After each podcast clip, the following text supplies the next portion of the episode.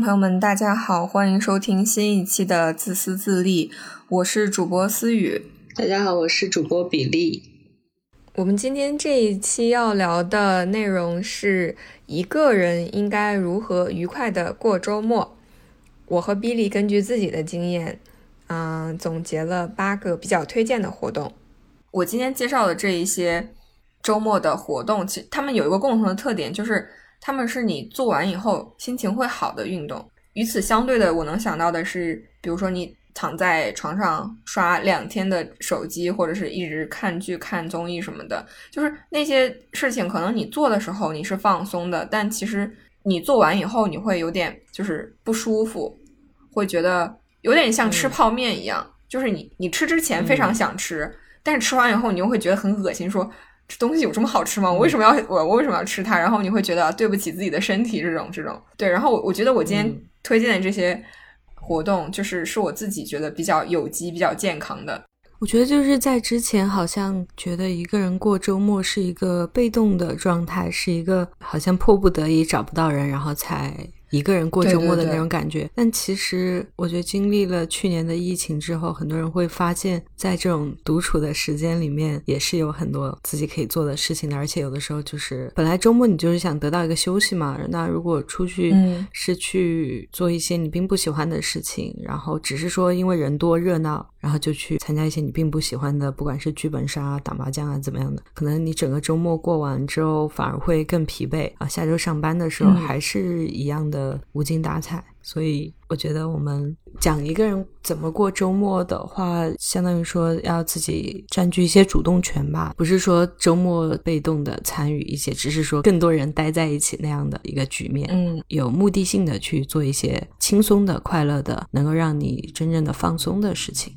对对，就是还是一种向内探索吧。我觉得很多的时候，可能呃，大家觉得一个人过周末很惨，其实并不是这个现实很惨，而是你先有了一个预设，一个人过周末，这个周末就会特别的惨，所以你也不会去进行任何的把它变成一种正面体验的尝试。但其实一旦你开始这样尝试以后，你就会觉得打开了一个新世界的大门，然后嗯甚至有的时候就会吝啬自己的时间吧，就是有的时候其实就是想一个人待着。我觉得很多人都是像上期我们聊那个春节的时候，格格说到的那样，就是上班的时候都无比盼望说周末或者是一段假期的到来，但是真正到了那个周末和假期的时候，会觉得找不到什么事情可以做。所以我们今天这期节目也是想给大家提供一些这种点子吧。我觉得我们集思广益，大家在评论里也可以跟我们分享一些好的过周末的主意。这样的话，可能就是大家就会在一个人过周末的时候觉得不那么的呃没有头绪。嗯，嗯，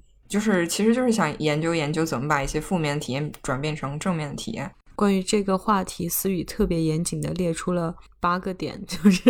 关于自己一个人过周末有哪些好的一些呃想法。那我们现在就一个一个来聊吧。我第一个写的其实就是运动，就是在家自己做瑜伽垫上的运动是一种了，但是我也很推荐去报班，因为我觉得其实很多运动它是需要有，就是你本身认识的一波人来和你共同进行，就比如说你要打篮球啊，或者是你要啊、呃踢足球啊。啊，打网球什么的，就是反正就是你需要先绞尽脑汁找到这么一个群体，对吧？然后你才可以说去玩儿，而且你去约人的时候，你还要可能你今天想打球，但是突然群群里的七八九十个人都割了，然后你今天这个事儿就黄了，对不对？但是报班儿这个事情就是非常稳定，就是你什么时候去，这个班儿就是一定在，因为它要赚钱，对吧？所以它是一个很确定的东西。你刚才说这个的时候，我想到一个点，就是其实，在运动的时候，我自己的经验是说，啊、如果周末要运动的话，一定要降低这个参与运动的成本。就像你找一个家对面的这种，嗯就是你能很方便就开始，但是呢，你又不是很怎么说，就是如果你报一个班的话，你就至少你付了那个钱吧，嗯也能够督促你就一一直去那儿。哎，我我之前就就疫情之前，我真的也是非常非常非常讨厌运动，后来我就是就是在家里面自己跳帕梅拉，我觉得就很。就再怎么样，你家里总该有一个能够放得下瑜伽垫的位置吧。嗯，然后就从最简单、最轻松的那种，它不是有很多那种十五分钟的舞蹈跳舞。对对对对对，那种很，而且它的动作都设计的非常好学，就是我我试过很多不同的人的那种舞蹈教学，就是别的人我都学不会，我只会我只能跟上帕梅拉。他有一个是什么八十年代那种就是老年 disco 的那种音乐，我非常的喜欢，而且它其实消耗的热量也还是也还是挺多的，嗯，所以我觉得就找自己这种就是门槛低一点，能够让自己快乐的方式，先动起来吧，先把自己骗着动起来。对对对，我其实之前尝试过的运动有三种。成人芭蕾是一个，然后还我还尝试过 boxing，然后还尝试过巴西柔术。我非常推荐巴西柔术这个运动，我觉得它是一个有哲学的运动，也不是说有哲学。我知道哲学有好像有别的意思啊，就是我说的就是它最朴素的那个意思，就是说你在练习巴西柔术的时候，你的脑子是要计算、是要思考的，而且它是有一些原则在的。然后同时你也要有有它对你的心理素质。是是有一些要求的，就是你要有一些基本的这种原则在，然后同时你身体上的这些技巧也是要通过不断的呃练习，你去练习怎么样去找准那个位置，然后你要练习你的力量，就是我觉得它是一个头脑和身体都需要用到的一个这这么一个运动，然后我就觉得它非常有意思吧。像拳击的话，我会觉得有点枯燥，是因为我觉得它。其实用脑的部分很少，就是它就是力量训练，反复的力量训练，然后让你形成一种肌肉记忆，就可能对我来讲魅力就会少一点，就是没有那种回味的感觉。而且我感觉拳击的话，它的那种就是。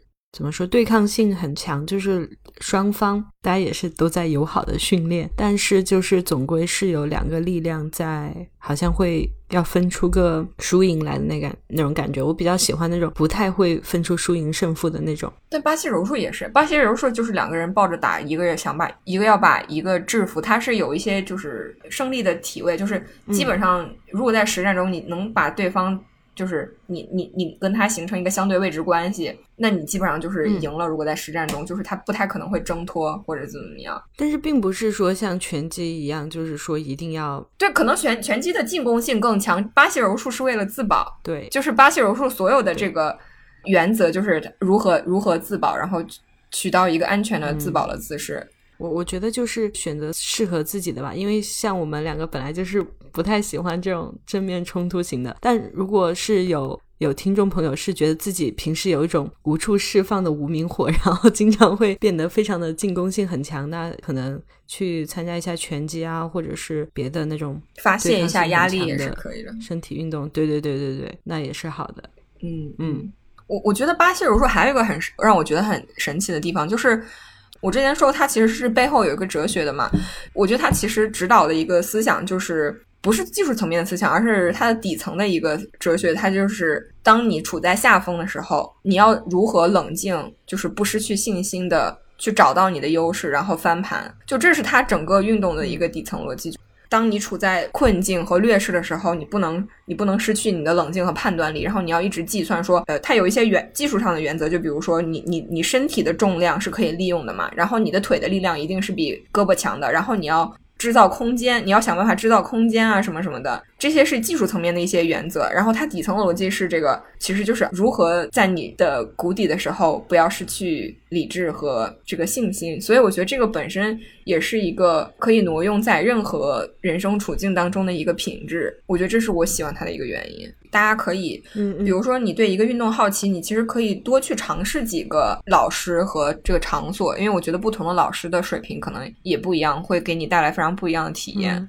懂你的这个感觉。好，那运动这趴就过了。我看你写的第二点是说，你一个人过周末的时候会做的事情是看书，或者是去咖啡馆看人。嗯，我觉得很有意思，能展开讲一下吗？我从小的时候就很喜欢在书店待着吧，就是浏览各种书。呃，我觉得这个这个过程是我非常享受的一个事情，所以看书它不一定是说你在看某一本书，也可以是说你去书店，然后你去遇见不同的书。我记得好像之前许知远还是谁也说过类似的观点，不只是他，其实好多人，还有就是我看你最近也在看那个 Pretend It's a City，就是 Netflix 的一个 show 吧，就是那个专栏作家。他就也说到，他其实特别讨厌别人问他你推荐什么书或者什么什么什么什么，就是因为觉得真正想看书的人自己去书就会去书店挑。还有就是说，他不能理解在网上买书这件事情，因为其实他觉得买书是一个在书店里去这样闲晃，然后和一些书相遇是一个很重要的体验，然后在网上买书就完全没有这些体验。对我，我觉得我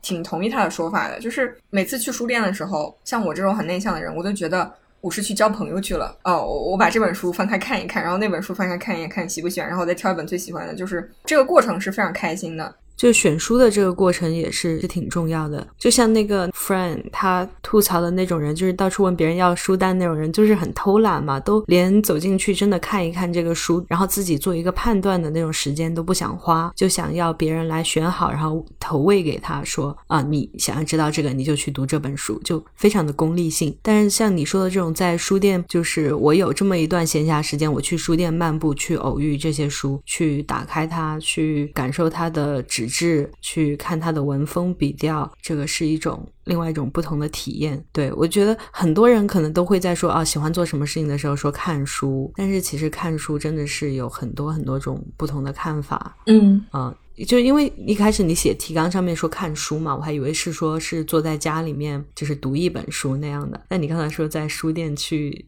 去偶遇书，这个我我自己我也特别喜欢这个过程。我觉得每周或者说每两周去一趟书店，就哪怕什么都没有买，就只是翻翻看一看，都会觉得挺开心的。还有一个是刚才说你去书店看书，我觉得在国内有一个特别好的点，就是特别是如果你是在北京或者上海或者是广州这样的城市，其实呃周末的时候，很多时候书店会有一些活动。然后，如果感兴趣的话，也可以去听。我记得我们以前在上海的时候，呃，会经常去那个季风书店。嗯，但季风书店现在倒闭了。嗯，也不是主动倒闭的。对对，不是不是主动倒闭的。这个这个我真的很伤心。就是说到这个书店吧，就是反正我是去每一个城市都很喜欢去他们城市很有就是很有名的那个书店去看看嘛。比如说南京的先锋书店啊，什么去广州去去什么西西弗书店。但是所有的这些书里书店里面，我最喜欢的就是季风书园。我觉得书店之间的区别，一个是说它选品，呃，就是它会每个书店它都会有一个就是本店推荐嘛，就是我最喜欢季风书店的本店推荐，它就是很不知道怎么讲，它就是很有品味，然后很朴实的一些书，然后它又涵盖了很广的内容，就可能它没有很聒噪的一些东西，就是可能我去南京先锋书店，它还那些。就是编辑推荐上面的书，我还觉得很多都是什么很奇奇怪怪的什么什么那种畅销书的那种。对对对对对。但是季风书店就是完全没有，就是很干净，然后稍微甚至有点学究，但他们研究的又是很重要的东西。我我是真的很喜欢。北京的万盛我都很喜欢，我觉得他们就是像你说的这样，就是又有一点学究，但是又有一定的通俗性，就是嗯。你平时只是对这个话题感兴趣也可以，就有点像看视频那样的一个一个轻量级的这种，而且他们能够请到的那种一般参加活动的讲者，我觉得大部分是有一点像呃最近奇葩说的那个刘擎那种类型的学者，就是本身的学术能力非常过硬，而且他能够把那些转化成大众能够听懂的语言的这样的一些讲者，所以我觉得这是一个很好的度过周末的方式。嗯，对，所以。看书这件事情，并不是说你要拿一本书就在家里看，你也可以。一个是你可以去书店或者图书馆去浏览，还有一个就是你可以拿一本书，然后去咖啡馆看。我说去咖啡馆看人，其实是因为我觉得很多时候我就和人互动是非常消耗我的能量的。但是作为一个群居动物，我又觉得我的生理上是需要一些人类的 human interaction。在咖啡馆看书，就是我一边看书，我周围又有很多的人。我就会觉得，作为一个群居动物的这个生理层面的需求被满足了，但是我又不需要跟他们跟他们讲话，但是我可以偷偷的看，说，哎，这桌人在聊什么啊？然后又过去的一个遛狗的女生，她穿的是什么？哎，也不知道是不是年纪大了，就很喜欢这种能量很低的一些活动，你知道吗？就是不喜欢 get deeply involved 的活动，就喜欢这种浅尝辄止的。其实还有一个原因就是，我是有点表演型学习人格的那种。你知道上中学的时候有有很多学霸是那种偷偷学习嘛？就是他他是在人人面前说自己是玩，然后其实在家偷偷学习。我是完全反过来，你知道吗？我必须要别人看着我才能学习，我自己在家我就会偷偷的玩，就是就是很没有出息。所所以有的时候我觉得自己一个人在家其实很容易啊，手机突然收到别人给你发的消息，你就去看手机，然后你就被分了神了，可能。哦，突然又开始耍手机，然后一两个小时就过去了。其实你等你回过神来的时候，你好像就觉得这段时间被偷走了嘛，就是你不知不觉的它就花在手机上了。但是如果你是有一个小小的仪式感，就是你把这个书拿到咖啡馆，然后你把手机比如说开成飞行啊什么的，周围的那么多人看着你，也不好意思一直玩手机嘛，对不对？而且咖啡馆的网速也没有你家网速快嘛。对，所以你就。在这个条件下，算是给自己创造了一个和书好好相处的机会吧。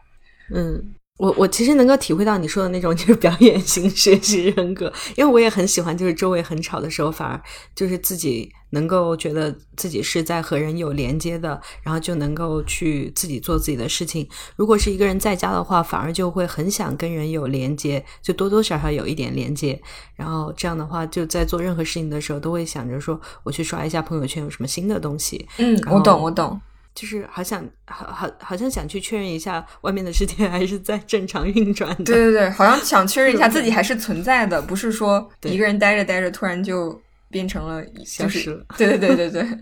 然后刚刚说了两点，一个是运动，一个是看书。第三个我写的是，这是我其实是我最近才开始做的事情，就是看理财相关的视频和一些自己想自学的东西。和刚才说了看书为什么区分开了，就是。前一个的看书更多的是无目的性的，这一个不管是看理财视频，或者是你自己想学的东西，它其实是是有一定的目的性的。就比如说，我最近对一些经济学的原理很感兴趣，然后我也就是放了一些钱在股市里面，所以就是更有这种迫切性，就是很很想知道。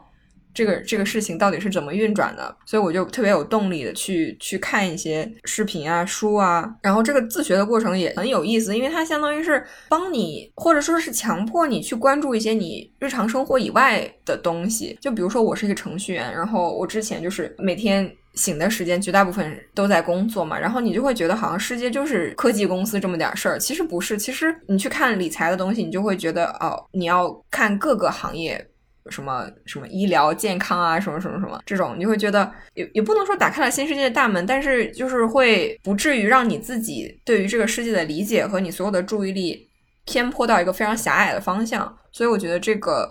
在闲暇时间去接触一些自己工作以外的，然后你感兴趣的东西还是比较重要的。嗯，我觉得看理财视频的话，它就是你既能够得到一些新的信息和知识，但又不会很累。我我之前是呃很喜欢看那种测评的视频，就比如说我要买一个显示器，然后我就会。看那种 YouTube 上面别人的开箱啊，或者检测啊，就哪怕是这种很感觉也像化妆品试用没什么区别的那种，还是还是有新的知识点啦。就是什么显示器的色温啊，然后那些呃颜色的阈值啊，然后什么显示器的材质啊，我觉得这些这些东西就是我觉得是跟自己的生活有有关的，然后又是自己想知道的，但是确实在平时自己的工作领域是接触不到的，所以就是这样轻量级的。一个知识摄取，我觉得挺好的。对，我觉得这个轻量级还挺重要的。就是原来的时候，我我就是觉得，你要么就是非常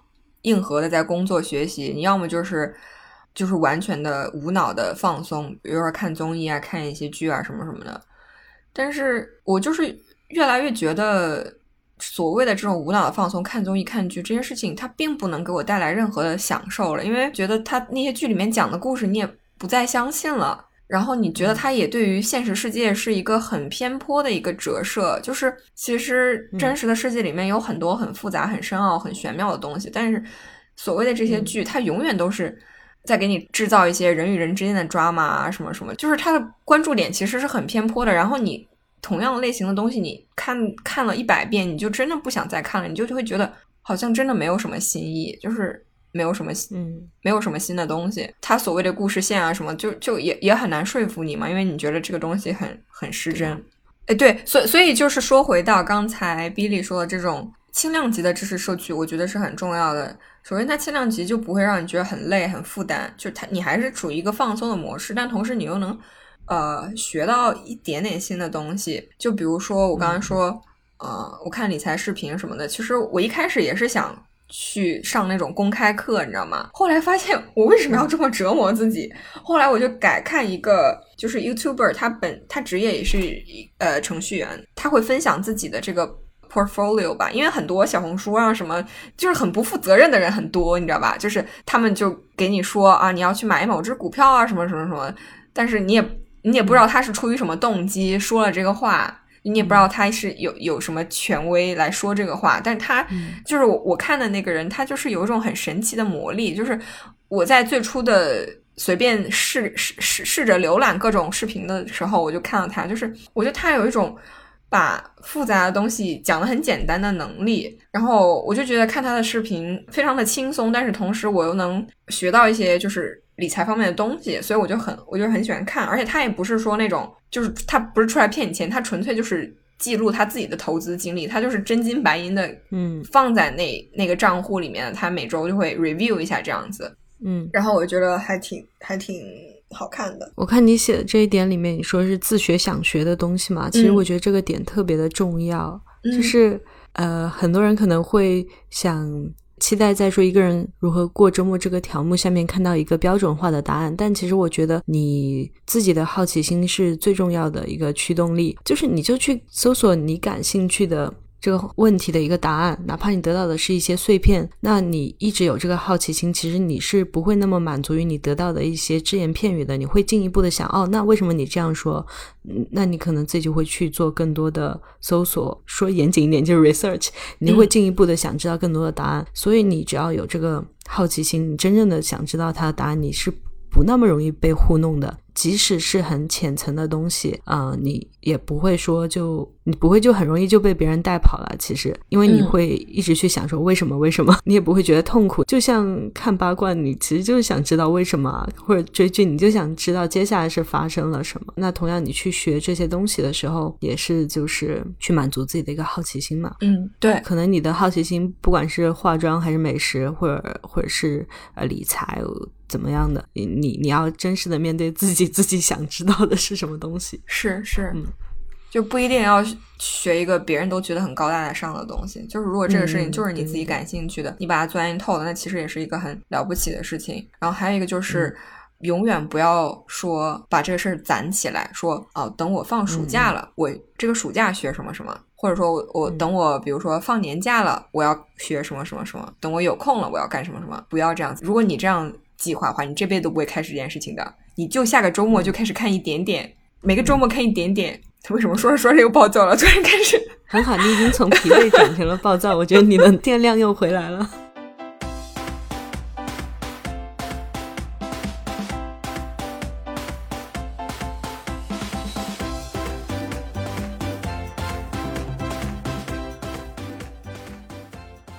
其实第四点也很有意思，对。然后我还写了一点，就是花时间给你的兴趣爱好。这个和刚才的那个又有一点不一样，就是刚才那个它是一个输入的过程嘛，就是你要去学习一些东西。然后兴趣爱好它不一定是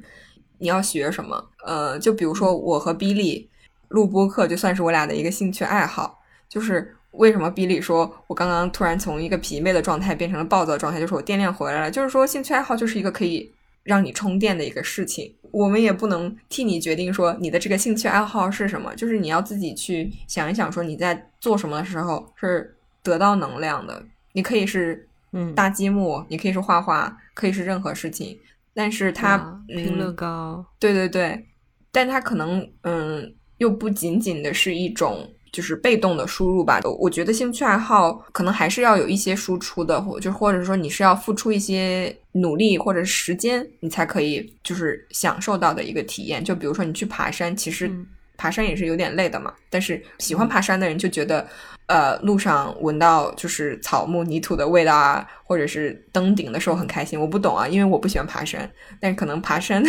对于喜欢爬山的人，他就是有这么一个魅力的，所以。在我看来，爬山是一件很艰苦的事情，但他在他看来，那个就是他的兴趣爱好。我想说点就是，兴趣爱好它和被动的享受是不一样的。就是比如说，你说你去看个电影，去买个衣服，这玩意儿不叫兴趣爱好，它是一个消费行为，就是它是一个享乐行为。对，兴趣爱好，我觉得它和这些享乐行为的一个区别就是，它是一个非常容易创造心流体验的这么一个过程。就比如说我在写播客的文案，或者是提纲的时候，我其实是特别容易忘记时间这个概念的。就是我我写着写着，我就特别钻进去了。我想说，哎，这个词要怎么用，这个句子要怎么用，就是你全神贯注的时候，其实是你是非常享受这个状态的。而且我发现一个很神奇的事情，就是比如说我工作两个小时，我就会觉得很累，但是如果我是做播客的事情，我做两个小时。我会觉得越做越精神，我不知道这是一个什么原理，你知道吗？就是，所以我现在就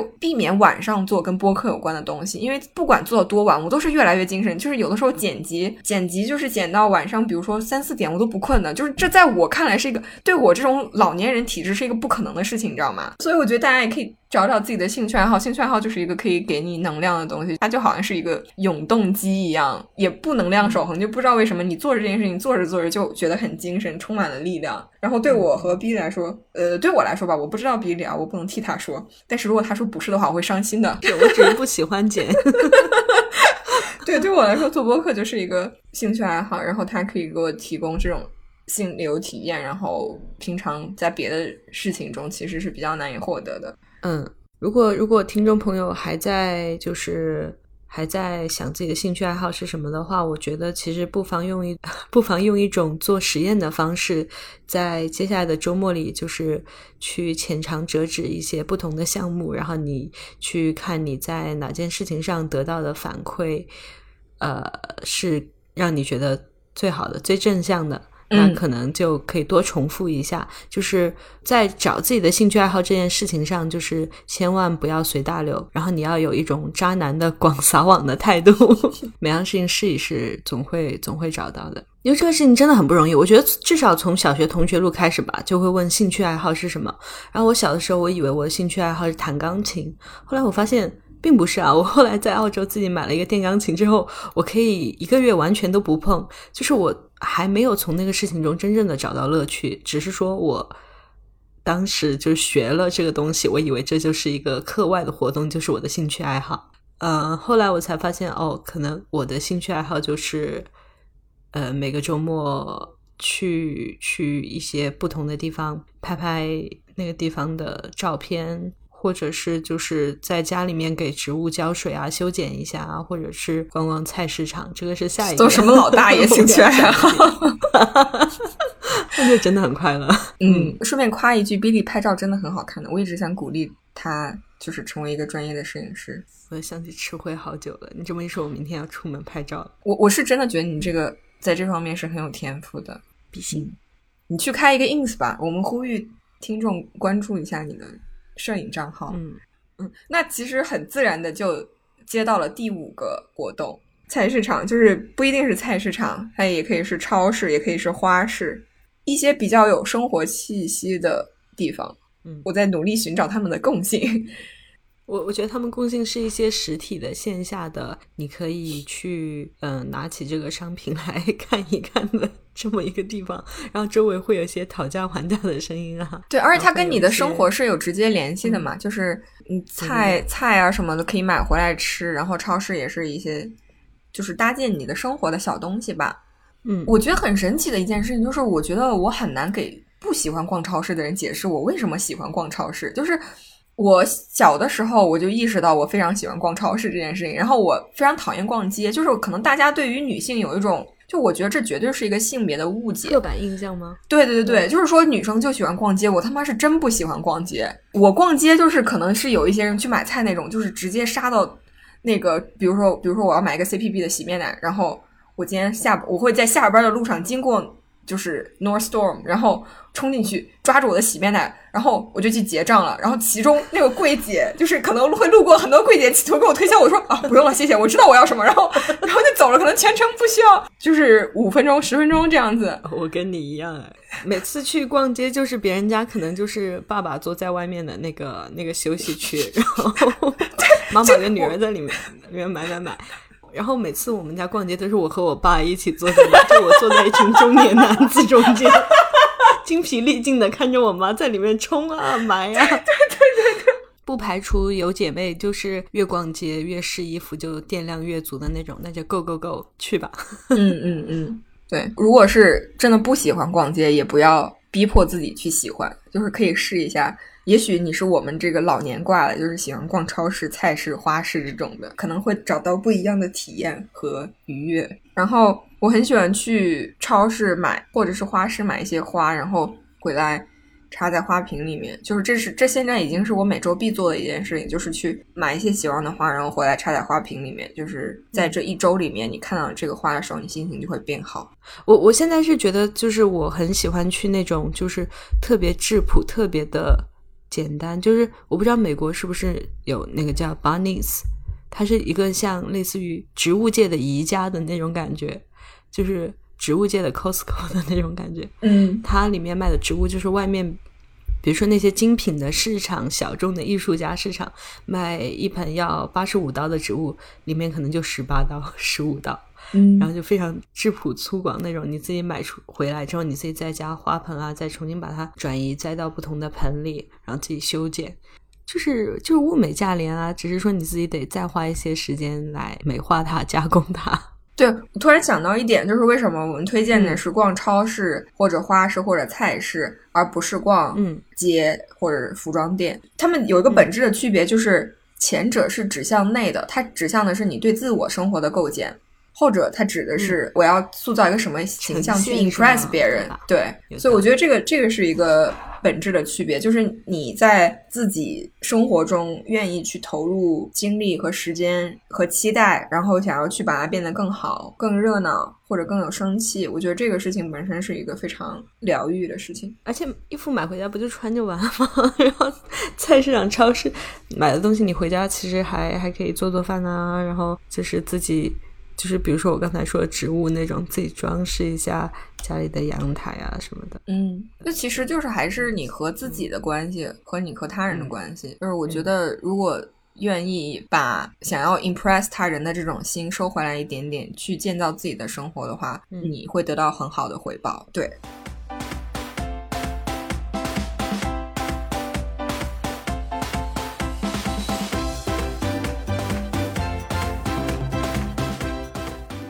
之前在疫情开始前比较习惯做的时候，就是和朋友约早午餐。然后我也很好奇，你为什么第六点推荐的是这个？首先是因为我周末很难很难起得早，但是如果又要见朋友，又要吃又能吃早午餐的话，我就会非常有动力早起。早起的话，你的周末就会变长。这是一些非常实用的生活小技巧，请大家在此处划重点。它变长而且不会累，因为熬夜其实你的周末也会变长，但你会特别的累。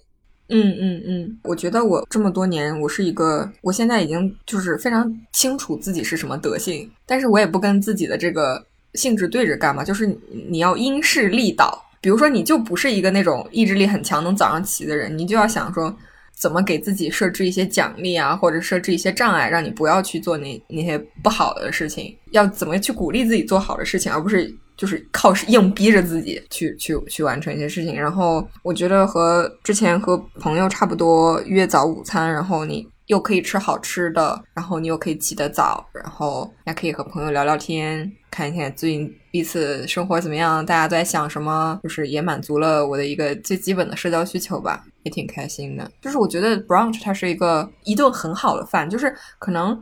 你和熟的人或者不熟的人吃都会很开心。就首先你早上起来，就是你也不是起得特别早嘛，你一般吃不让吃就可能十点十一点这样子。首先你睡够了，然后其次一般都是阳光很明媚，然后早餐又很丰盛，你心情就会特别好。然后可能你你跟熟或者不熟的人去吃的话，就是也比较容易放开自己吧，就是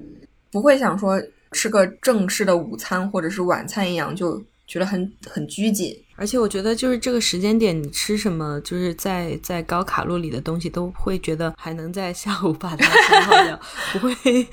不会像晚餐，如果要再吃那种什么油炸薯饼啊，然后那种汉堡啊，然后就会觉得哦，那很罪恶，太过了，对，太罪恶了。对我们今天推荐的都是这种呃有机的健康的活动。不是那种夜市炸串儿啊什么这种做的时候很爽，但是完了以后会后悔的事情。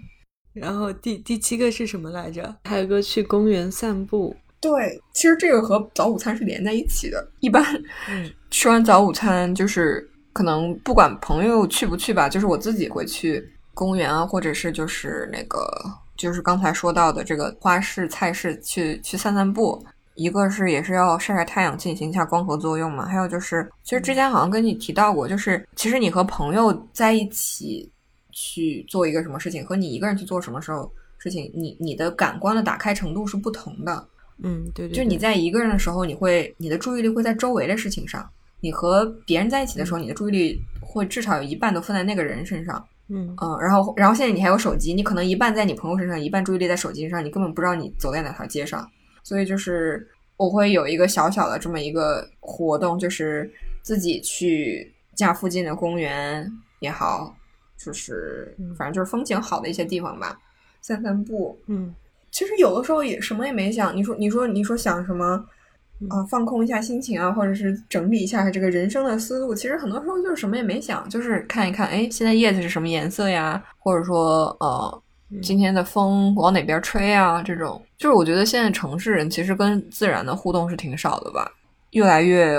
就是往赛博朋克的那种 high tech low life 方向发展了。然后可能去公园就是我一个小小的保留的这么一个。仪式吧，然后第八点是你是 Billy 想的，第八点是 Billy 推荐的，去看展，对吧？因为你说逛公园这个就是一个自己有自己的走路的速度嘛，的这个这样的一个方式。然后我觉得就是去看展，就去不管是博物馆还是美术馆吧，就自己一个人去。我我自己是比较倾向于自己一个人去的，我觉得也是一个。很好的一个人过周末的一个项目吧，因为我每次去看展的时候，我都会发现每个人走路的速度，还有你对哪个作品更感兴趣，停留的时间更长，真的都是不一样的。所以每次跟别人去的时候，都会发现大家就走的七零八落的，然后最后一半的时间都是在找彼此。对，而且看得快的人可能已经出去半个小时了，看得慢的人还在里面，就只看到了一半。所以我觉得这个活动其实自己去的话，这是一个非常的安全，而且又很冬暖夏凉，又很呃能够放松的一个比较好的活动。嗯嗯嗯。就是一开始看到这个题的时候，你说一个人如何过周末，那个时候我没有想到说具体的项目，但是我就是有两个小的点，就是也是我自己以往的一些经验的总结吧。我就觉得其实第一点是说，在过周末之前，你提前写下你要做的一些小事情的一个 to do list，是一个就一个代办清单，是一个比较好的事情。嗯，就是。不管就小到说给植物浇水、取快递，还是说我这周要去配眼镜、要去要去见哪个朋友，就把这些事情都写下来之后，你就会知道大概把他们分配到周末的哪个时间去做，你就不会觉得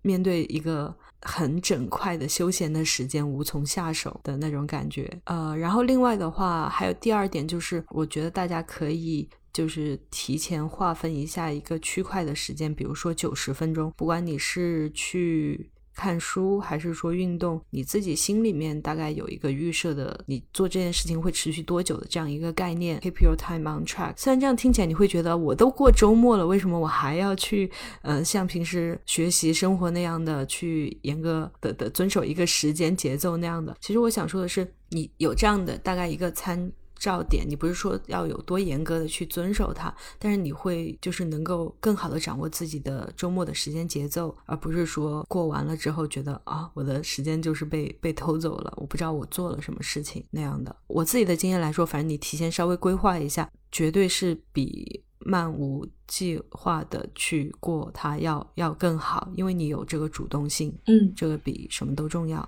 嗯嗯嗯，对，我觉得。主动性其实也是一个人过好周末的一个核心，就是你其实也是我们节目一直在强调一个事情的，就是你不要总是很被动的躺在那里等待一个好事砸在你的身上，就是你要自己去寻找好的事情。我记得我过最近的一个生日的时候，